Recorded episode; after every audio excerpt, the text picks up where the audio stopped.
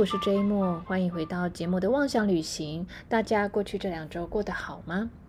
那最近呢，有一些影音串流平台哦，比如说像 Netflix、Disney Plus。他们呢都接连上映了，就是无论是真人真事改编的戏剧，还是纪录片哦，它的这个关键内容呢都跟骗局有关系。比如说 Tinder 大骗图啊，Tinder Swindler，然后化名 Simon Leviev 啊的 Simon Hayut，他假冒自己呢是以色列钻石大亨 Liv Leviev 的儿子哦，然后在交友软体 Tinder 上面呢塑造自己哦成功人士的形象啊，坐私人飞机啊、游艇啊。开跑车啊，然后各种的花言巧语引诱年轻女性呢上钩哦，骗钱又骗感情。那除了男骗子之外，其实也有女骗子哦，就是 Inventing Anna 创造安娜，是由这个美国的女演员 Julia Garner 她饰演真实世界的这个女骗子，叫做 Anna Delvey。不过这个是化名啦，其实她真正的名字叫做 Anna Slokin。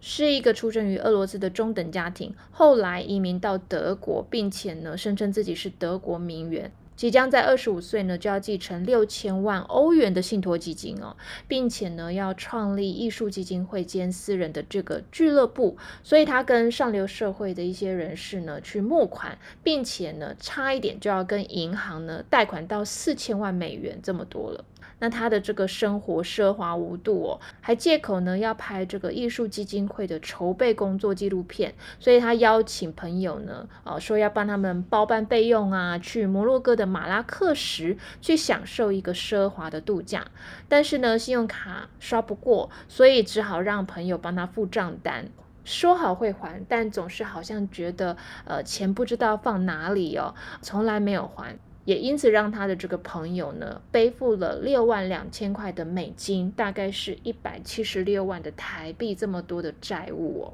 好，那最后一个呢，就是新创大骗局哦，英文的片名叫做 The Dropout。则是由 Amanda Seyfried 呢，她饰演一个在戏谷的女创业家哦，Elizabeth Home。然后她号称她拥有技术跟机器呢，可以从人体取出一滴血就可以诊断上千上百种的各种疾病哦。那这个听起来非常非常的呃远大的这个梦想呢，其实好像感觉真的可以帮人类造福祉呢。所以呢，这个技术也真的得到了很多的大佬们那边的。资金援助哦，比如说呢，甲骨文的创始人 Larry Ellison 呢，就给他一百万美金去做创业基金。那就连呢，见过大风大浪哦，当时已经高龄九十四岁的前美国国务卿乔治舒尔兹呢，也被他说服成为董事会的一员。所以他创立的这个新创公司叫做 Seranos，经过前前后后的融资呢，摇身一变成为市值九十四亿美元的一个。新创公司哦，那当然后来就被人家揭穿嘛，就是说这其实呢都是谎言哦，根本不可能用一滴血就去诊断出这么多疾病。我们现在做一个单一项目，可能都要一管血，甚至两三管血，对不对？那其实呢，他根本没有研发出来这样的技术，还买了别人家的机器哦，啊，听说是西门子的这个机器来伪装成自己的技术。那其实这个是很有风险的，因为呢，呃，有人可能会因为啊他们的这个机器做出错误的这个诊断，而错过了能够有及时而且正确的这个医疗去保命。所以这个呢，已经不只是骗钱而已了，更有可能去威胁到人的生命。那其实呢，以上这三个骗子呢，我相信啊，大家很容易在网络上就能够找到关于他们的背景，或者是整个骗局的事件的来龙去脉。那今天呢，我们并不是要去讨论他们多会一本正经胡说八道去操弄人性哦。那更多的呢，我想要跟大家聊聊的就是。我们要怎么样从别人精心营造的这些外在，能够得到一些蛛丝马迹，而提高警觉性，不要被骗呢？首先，的确要取信别人，自己是成功人士之前呢，一定要先催眠自己嘛。就像演员如果要进入角色的话呢，也一定要穿上戏服，弄好妆法。那这边呢，我插播另外一个例子哦，就是在二零零二年上映的一部电影，叫做《Catch Me If You Can》，中文的翻译叫做《神鬼交锋》。在这里面呢，呃，这个里奥纳多·迪卡皮欧呢，他所饰演的呢，在真实的这个美国六零年代呢，有一个非常擅长伪造支票，然后用假支票领到真钞票的一个呃，十六岁就开始在这个江湖上走跳至少五年的骗子，叫做 Frank Abagnale。那他常常呢，就是骗一步算一步啊。比如说他在路上看到泛美航空的这个机长啊，被这个美丽的空服员给围绕着。而且呢，他们在街上走呢，啊，路过的这个小女孩呢，都会用非常仰慕的眼光看着这个机长。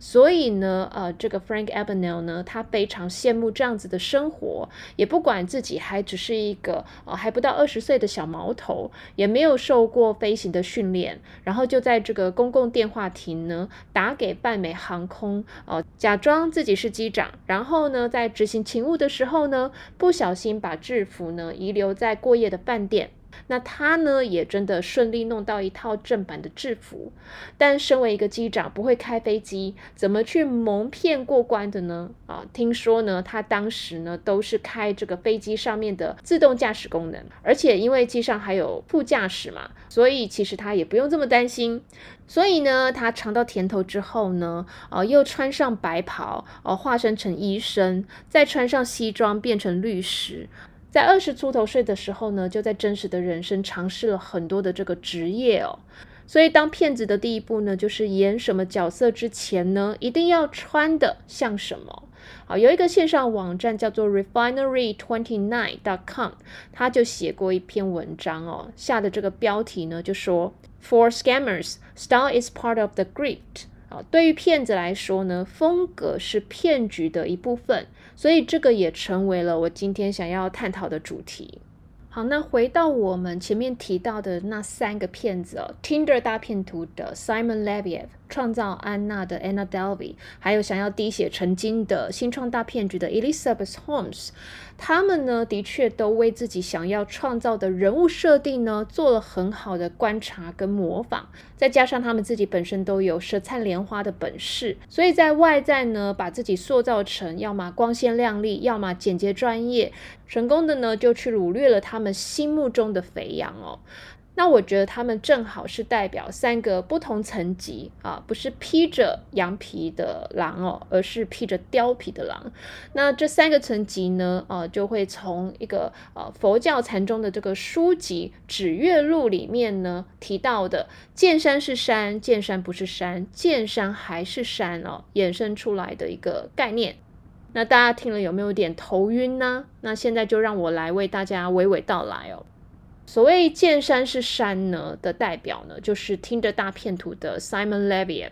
他在二零一七年到二零一九年呢，在 Tinder，也就是一个约会的交友软体呢，啊，把自己营造成是一个想要找到真爱的高富帅。好，那既然要用的是社交平台嘛，那最重要就要给人家第一印象的一个好感度，对不对？照片能不能够当照片？好，第二个骗是骗子的骗啊，这个就很重要了。那他用非常浅显易懂的方式哦，就是穿上各种布满名牌 logo 的这个衣服哦，那而且这些 logo 必须要人人皆知啊，从 Gucci、Fendi 到 Versace。一直到这个 LV 的乐福鞋，还有手上呢要戴着这个 Rolex 或者是 Richard Miller 的这个瑞士名表，他用的这个 iPhone 的手机壳呢，也一定要像金条一样锐气千条。那其实用这么多名牌去堆砌出来的这个装扮呢？老实说，你距离他五公尺都有可能知道他很有钱，对不对？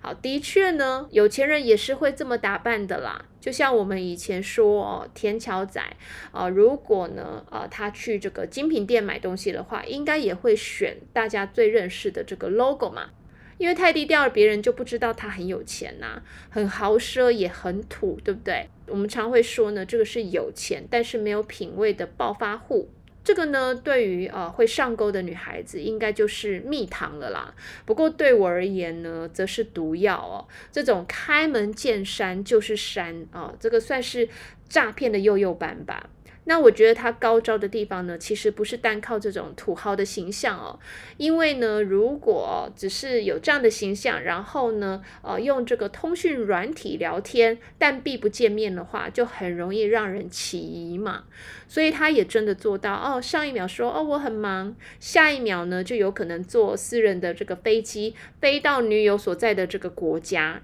然后呢再一起飞到另外一个国家。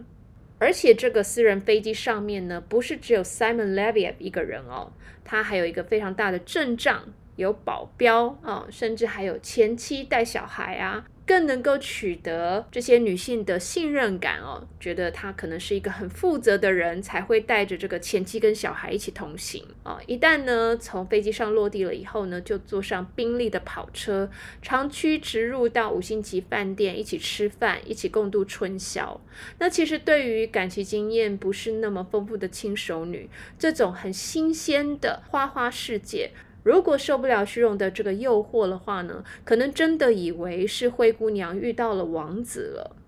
不过呢，这个幸福的假象呢，很快就翻车了。好，那在交往了一阵子，男方在取得女方的信任之后呢，诶，钻石王子就不小心落难了啊，被人追杀哦，而且还丢给女友看，说自己和保镖受伤，坐救护车送往医院的照片或者是影片。把这个珠宝行业呢弄得像是零零七的枪战匪谍片，那就说呢，现在情况危急哦，我的信用卡呢都不能用了，所以呢，就反而向这个被爱情蒙蔽的这个小资女的女友要钱，还让人家误以为他自己的生死就掌握在女友的这个手里哦，看能不能够帮他脱身了。那在这个纪录片里面呢，其中有一个受害者叫做 Cecily 呢，他就为了他的心爱的人呢，啊，向九家银行贷款。结果渐渐的债台高筑哦，那男方一直呃承诺说哦我会还给你钱，但是呢一直给他没有办法兑现的空头支票，女方才发现被骗了哦，精神压力到想要轻生。那其实这个男生的诈骗手法呢，就有点像是俄罗斯套娃一样的这种环环相扣的庞氏骗局的概念哦，就是用上一个受害者骗到的钱呢，再去骗下一个受害者。所以基本上，他身上穿的名牌啊，坐的私人飞机啊，住的五星级饭店，吃的大餐，这些成本都是来自于他众多的女友呢。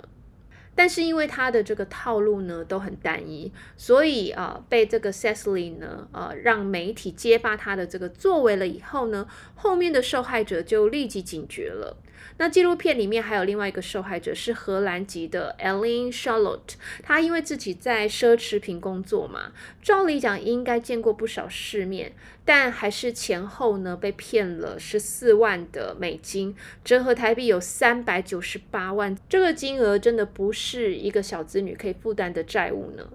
那后来呢？他警觉了这个可能是骗局之后呢，在这个 Simon Leviev 哦落难的时候，就跟他说：“哦，我会帮你把你的这些设计师品牌的服饰呢去变现，然后呢，我会提供你钱。但是呢，一边呢又让警察呢知道他的行踪，最后让他逮捕。”好，那像这个状况呢，见山是山啊。我们以为要相信自己看到的，那就像这些女生呢，看到了男生满身名牌的行头，并且还身历其境了一些奢华的体验哦。她觉得男生是有付出的，所以就被眼前的这个景象给迷惑了。再加上这些受害者哦，也付出了感情嘛，所以当下的这个眼睛呢，还是被 lava 给勾着，所以呢，其他的事情他其实很容易就视而不见。但是哪知道眼见不能为凭嘛？就像我们说网络诈骗啊，或者是电话诈骗，你根本连真人都看不到，还是时不时听到有人呢就要到银行去汇款给对方。被这个银行行员、警察劝说，说他被诈骗了，可能还执迷不悟，对不对？那我想这些女孩呢，可能对于美好的生活是有一些期待跟向往的啊。殊不知呢，我最深爱的人伤我却是最深哦。那最后这个 Simon Levian 呢，他虽然被逮捕了，可是呢，呃，我觉得是有点被轻判了啦，哦，只判了十五个月。可是事实上，因为这个呃新冠肺炎的关系，哦，所以只做了五个月。现在又是一条好汉呐，而且呢，他还跟这个媒体说，哦，我才不是骗徒呢，这个纪录片上面呢，啊，讲的都是虚构的，啊，我只是一个纯粹想要在听的上面认识女孩的这个单身汉。完全也不管不顾呢，那些女孩子被他骗的有多惨哦，真的是不留心啊。好，那第二个阶段呢，我们要讲到的是见山不是山。然后我举的例子就是创造安娜的 Anna Delvey，她真正的名字呢叫做 Anna Solokin。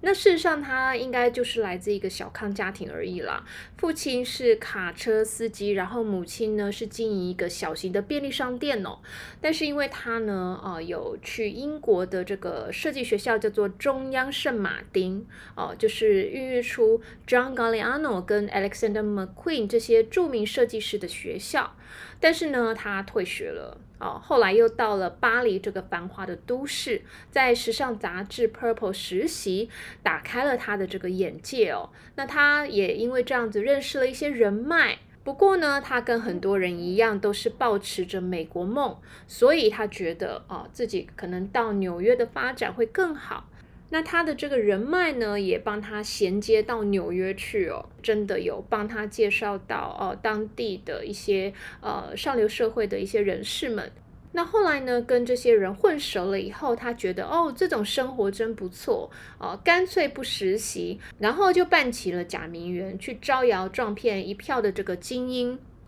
那我觉得 Simon Levy 呢，他是用一个非常简单粗暴的方式呢，去告诉人家说，哦，他是一个有钱人。但是同样的套路呢，可能在纽约这种精明世故很多的人呢，就行不通了。所以某一方面，Anna 也算是聪明哦，只是她没有用对地方啊。她就是利用呢，在时尚杂志实习，然后培养出来的这个时尚品味呢，挑选一些比较小众，甚至没有一丁点的这个 logo 啊的这个服装。不过呢，这些行头呢是内行人看了会觉得说，哎呦不错哦，你很有 sense 的这种感觉的一些设计师品牌哦。那剪裁呢会比较简单，通常都是一件是洋装哦，或者是一身黑，要不就是单一的素色。那只在这个配件上面呢，就是包哦，选用一些呃比较具有代表性的包，比如说 Gucci 的马衔包啊，Louis Vuitton 的这个老花水桶包啊，当然还有爱马仕的铂金包哦，去做一个画龙点睛的一个作用。所以他也确实掌握到真正的名媛呢走的这种低调洗练的风格。只是我觉得呢，他头发永远是很乱呢。那我不知道他是不是想要去营造一个，就是说，哦，他的这个有钱呢，哦，不是刻意堆砌出来的，哦，有时候是一个很随性的感觉。那不过这些行头也的确是成为他，呃，试图去游说这些可能会投资他的人，从他们的口袋掏出钱来的一个很有说服力的道具。再加上呢，他出入高档酒店呐，参加顶级派对啊，然后听说还偷了一个私人包机哦。那还有另外一点呢，他就是非常善用年轻人喜欢用的这个社群软体 Instagram 呢，去抛出他虚构出来的奢华生活，而且他的出手呢相当的阔绰，随便呢一丢给别人的这个小费就是一百美金哦，大概就是台币两千八左右。毕竟，对于一个二十五岁就要继承六千万欧元的啊，大概是台币十七亿台币的话呢，这个应该就是芝麻小事吧。所以一般人呢，对于他能够负担他身上的这些东西，也会觉得说他口中说出来的话就很可信了吧？只是后来呢，骗局被拆穿哦。那记者呢，还有这个检调单位啊，去询问安娜身边跟她相处过的这个朋友哦，就说哦，他的确是有蛮好的艺术品味，而且也真的能够说出一个道理来哦。那甚至呢，呃，其中有的这个受害者呢，还蛮羡慕他所过的。生活的，所以大家呢，哦，就会选择去忽略他的外表，去相信他是真的想要去做这个艺术基金会跟私人俱乐部的。但是记者也有问说，哎，你觉得安娜是什么样子的人呢？却是十个人呐，就给了十个不同的答案。不像前面的这个 Tinder 大骗图，因为它只有一个剧本跟一个套路，反而从不同的人口中呢，哦，他去描述的 Anna 呢，就是一个完全不同的人，所以他也真的是变色龙，让人雾里看花哦。所以呢，这就是所谓的见山不是山的境界啊。在《Inventing Anna》，也就是创造安娜里面呢的剧情有一幕，就是安娜呢，她其实已经被捕入狱了，然后有记者呢想要采访她，结果记者呢就说：“我有一些问题想要问你。”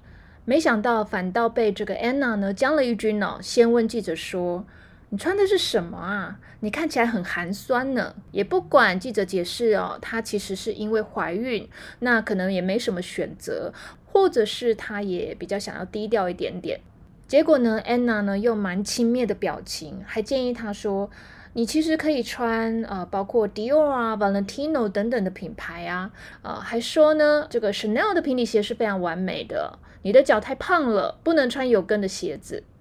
我想这个对孕妇来说多多少少都有一点歧视吧，因为我们都知道呢，孕妇是很容易脚水肿的。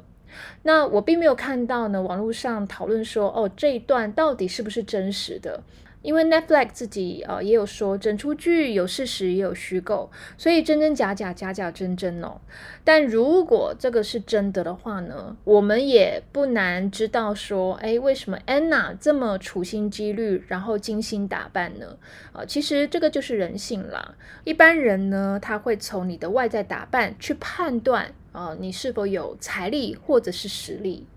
不过呢，我觉得最离谱呢，是他上法庭的时候，他还是非常坚持呢，要把自己创造出来的这种名媛风人设呢进行到底哦。第一个呢，他拒绝穿犯人的囚服，还大手笔的花了几千块的美金找来造型师为他打造法庭时尚呢。有时候还会因此而迟到哦，啊，惹得这个法官呢非常没送哦。他说：“你以为这里是时装周呢？”结果他依然故我，总是戴着一副粗的黑框眼镜，然后呢，各式小洋装，有白色透肤的蕾丝啊，黑色雪纺啊，甚至是你在法庭上不应该看到的大 V 领哦。那脖子都会绑上一个黑色的缎带，有点像是 choker 一样哦。再加上呢，那个不太收编的乱发，简直就是一个落难千金啊！他可能也想要借这种天真无邪的样子去博取同情吧。那我个人觉得是没有非常时尚啦，只是呢，呃，比一般的囚犯再好一点点而已。但是呢，妙的是哦，就是呃，有人还甚至为他开了一个 IG 的账户，叫做 Anna Delvey Court Looks，非常的出乎意料，现在居然有四万六千两百多人去追踪呢。那各位其实也可以利用这个 hashtag 呢，去找到 Anna 上法庭的各种造型哦。那你以为可恨之人必有可怜之处吗？各位如果有机会的话，可以看一下 Anna 出狱以后被采访的一些内容哦。主持人就问他说：“你骗人家钱，你觉得这些事情有让你觉得有罪恶感吗？”他说：“我没有任何的罪恶感啊。”对方问他说：“为什么没有呢？”他非常的理直气壮说：“我就是没有啊。”所以呢，他并没有觉得他有错，他觉得他有满满的才气跟天分呐，而且有相当远大的梦想要去实现它。只是呢，中间出现了这个程咬金跟绊脚石，要不然他可能差一步就要实现它了。那后来还有很多网络上的人说：“哦，这个其实已经接近是一种 psychopath，就是精神上面出了一些问题了。”我倒觉得，就是他的这个价值观跟道德观呢，哦是非常有问题，就是已经被扭曲了，认为这种偷拐抢骗的手段，然后害别人负债呢，结果自己过上这个好生活，不是什么错误的事情啊。那你说这个心理素质这么强大，是不是一件好事呢？事实上呢，他也没有被关很久，而且他现在也过得好好的。不过我觉得天道有轮回啦，凡事都有它的 karma，也就是所谓的因果循环。那接下来呢，我们就看这个真实人生比戏剧还要 drama 的 Anna，她会怎么样过下去吧？好，那最后一个呢，我们又回到了见山还是山，然后呢，这个例子呢，就是新创大骗局的 Elizabeth Holmes。那其实我们在讲见山还是山第三个阶段哦，通常如果放在人生的格言的话呢，就会是说，哦，你已经是一个成熟的人，到达了一个境界了，所以你并不需要呢用外在的这个方式去衬托你是谁。因此呢，那些精品啊就可以抛在脑后了。你更需要的是让你在乎的人啊，去对你自己的人格魅力，或者是你自己的这个专业工作能力呢，去给予肯定。那如果穿的太过花俏，或者是招摇的话呢，会让人觉得你很轻浮的感觉。那这个呢，就是我觉得为什么 Tinder 大片图的 Simon 呢，会是我的毒药的原因哦。好，那现在我们就来看看呢，呃，这个想要成为新创产业女龙头的 Elizabeth Holmes，她是怎么着装的？大家可以想想哦，这个年轻的新创产业创业家呢，呃，比如说 Airbnb 的 Brian Chesky 啊，这可能你们比较不熟，或者是脸书啊，现在叫 Meta 的这个马克·祖克伯，那还有呢，就是苹果电脑的这个创办人 Steve Jobs 贾伯斯。他们呢，呃，在公开的场合穿的呢，都是非常简单的 T 恤或者是针织衫，然后下面配的是牛仔裤。而以上的这三个人呢，最经典而且会常常拿出来讨论的呢，应该就是 Steve Jobs 了，因为他在这个一九九八年到二零一一年这十三年间的苹果新品发表会上面呢，他都是一贯的穿着这个 i s a m i a k 为他量身定制这个围高领的黑色长袖上衣，然后裤子是 Levi's 五零一的牛仔裤，啊，脚上穿的呢则是灰色的这个 New Balance 的球鞋哦。那他其实有告诉媒体，他希望这样的一个 look 呢，成为他的制服，并且他其实要透过这样子，也让他的这个形象是跟苹果电脑有一个连接的一个关系的。那事实上呢，外界还会去联想哦，他在工作上这种绝对的完美主义哦，甚至是有点偏执的这种个性，还有自信狂妄的人格特质呢，去捆绑在一起。那 Elizabeth Holmes 呢？显而易见就是模仿 Steve Jobs，因为他总是一身黑色的西装，然后内搭这个黑色高领上衣哦。那他其实，在很多的场合都不会言他非常崇拜 Steve Jobs，呃，甚至是把他当做是精神导师，即便他没有承认他的穿着就是模仿 Steve Jobs。不过你真的很难不去联想吧？因为我们知道呢，呃，加州的天气虽然是很温和，但是夏天穿一个高领的黑色上衣还是会太热了吧？所以为了配合这身衣服呢，呃，Elizabeth 她要求公司的这个空调温度呢，无论四季都要保持在恒温十五点五度哦。那就有记者问他说：“哎，你为什么都要穿这个黑色套头上衣呀？”那他感觉好像就是编出了一个故事哦。他说呢，他妈妈在他八岁的时候呢，就让他穿上这个黑色套头上衣啊。果真，精英就是要从小培养起哦。好像这一切都是浑然天成的吧。而且呢，他说他的这个衣柜呢，啊，在当时已经累积了大概有一百五十件的黑色套头上衣，比当时 e s a m i a k 呢做给 Steve Jobs 的一百件还多了五十件呢。既然要碰轰的话，就一定要超越吧，对不对？那事实上，各位如果呢，呃，有在网络搜过她小时候的照片呢，其实她看起来就是一个非常单纯的美国小女孩哦，呃，有着金色的卷发，穿着小洋装，非常的天真无邪的模样哦。你实在是没有办法想象呢，妈妈给她穿黑色套头上衣啊，因为我觉得这个妈妈会有点太狠了吧。感觉好像剥夺了小孩原本该有的这个纯真跟活泼呢。然后他又跟记者说：“其实我每天固定穿这样的服装的话呢，哦，就会呃让我在一天中能够少一件事情去操环，然后我就有更多的时间能够专注在工作上面。”哎，这怎么听起来有一点点似曾相识啊？呃，这个是不是 Steve Jobs 也有这么说过呢？哦，各位要不要翻翻你手边的这个 Steve Jobs 的这个呃自传呢？帮我查核一下哦。哦，不过呢，的确有一些服装设计师哦，他们也真的是因为这个原因这么做，像是呃这个 Giorgio Armani 啊，Yohji Yamamoto 就是山本耀司，或者是川久保玲呢，他们在自己的这个服装秀谢幕的时候呢，哦，总是会穿着一身黑压压的，而且几乎是千变一律哦。不过他们这么做的原因呢，其实是希望大家能够非常专注他的作品，因此呢，他不会去穿这个太喧宾夺主的衣服。再加上呢，所谓的重复出现久了就可以成为风格，那就可以让他呢的一个个人形象跟他的品牌有一个很深的连接。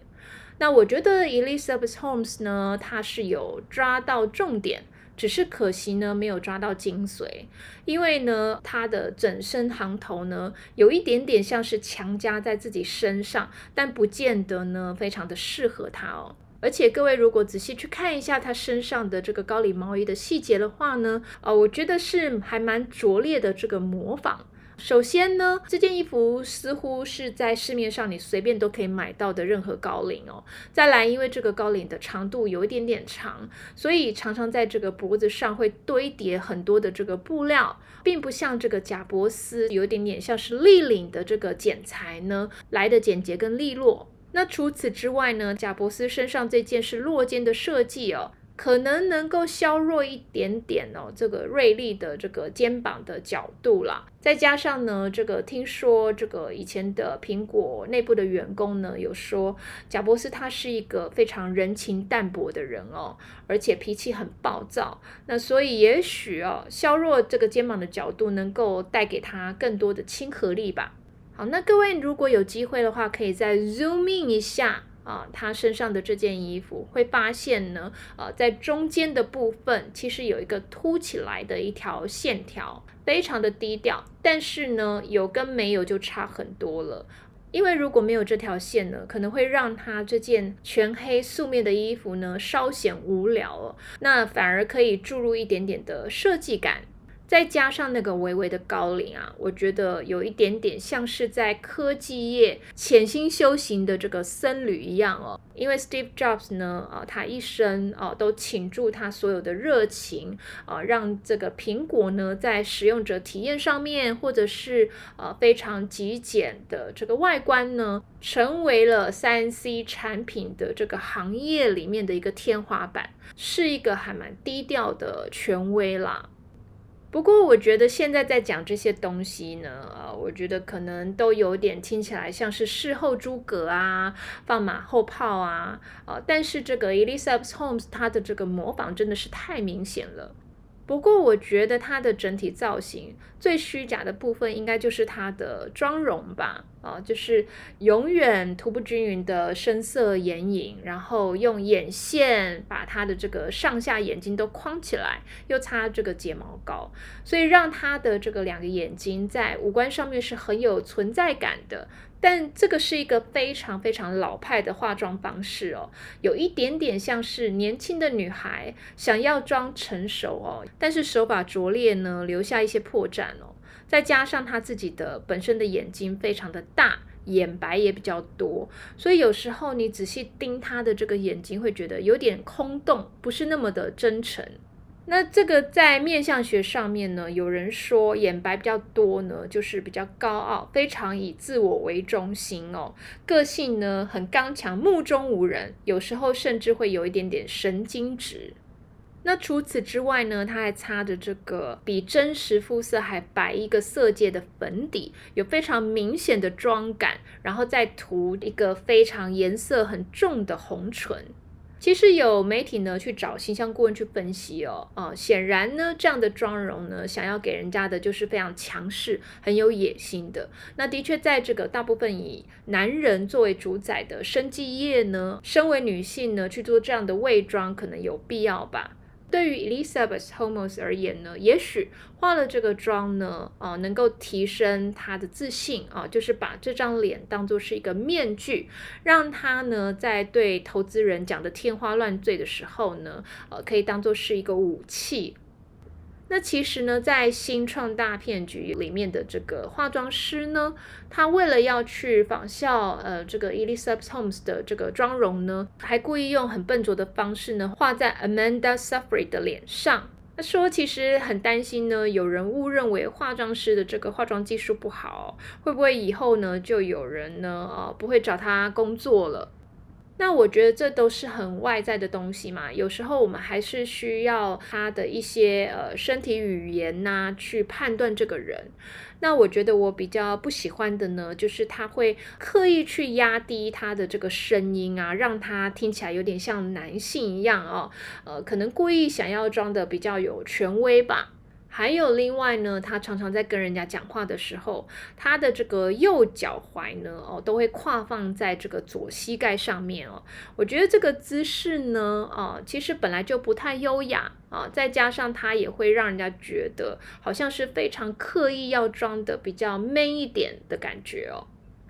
好，那这个想要模仿贾伯斯的女创业家呢，当红的时候受到非常多的这个媒体追捧哦，说她是全球最年轻的白手起家的女性亿万富翁啊，还提名她说是二零一五年最具影响力的一百大人物，还说呢她就是下一个贾伯斯。结果现在骗局被揭发了以后呢，哦，就完全的转着风向哦，说她是全球最令人失望的领导者。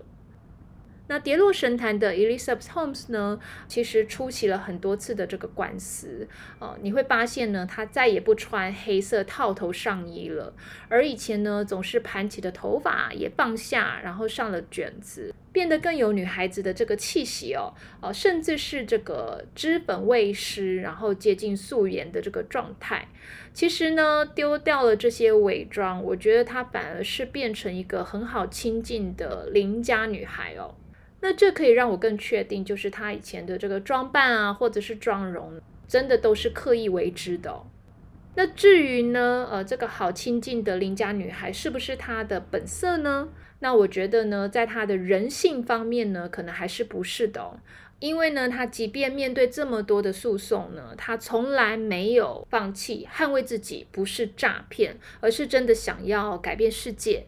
那他的人生机遇也真的是非常的神奇哦，即便呢发生了这些丑闻，他还是能够甩开之前他在 Sarah Knows 的男朋友，然后重新遇到一个小他八岁的金龟婿，接着结婚、怀孕、生子。那他也用了这个理由呢，去拖延出庭。现在呢，他居然还想要呢，要用自己其实有精神上面的疾病去金蝉脱壳呢，感觉这个歹戏还会继续拖棚了。